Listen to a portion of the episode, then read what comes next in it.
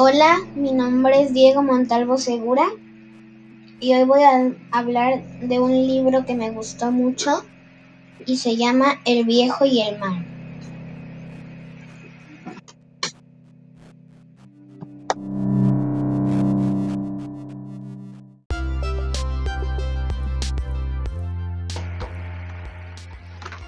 El libro se trata de que el viejo es un pescador pero nunca pescaba nada, solo pescaba sardinas y pececitos chiquitos.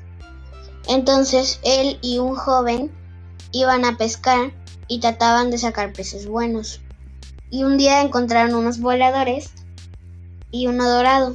Y el muchacho le dijo al viejo que se coma el dorado.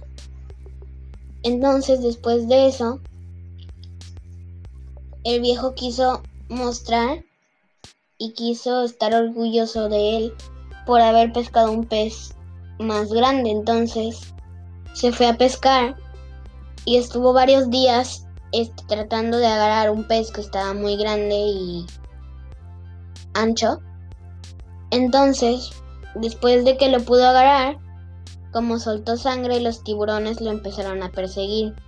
Llegó con al menos la cabeza del, del pez, pero la gente que pudo ver que calculó el tamaño del pez por la cabeza y las costillas, se este, supo que lo había pescado él y él se sentía orgulloso.